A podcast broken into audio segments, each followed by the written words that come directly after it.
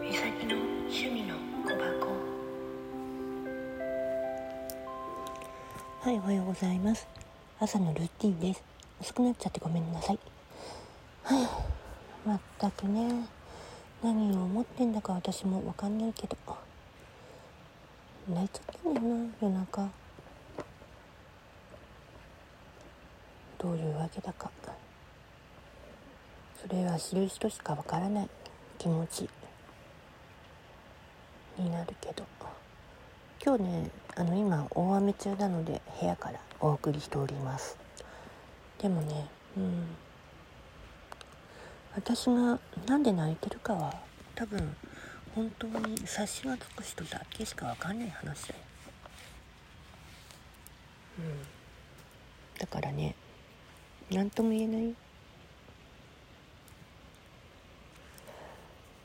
もしもう一回ちょっと外出るようなことあったら2回目のルーキー出したいと思ってます。ではでは。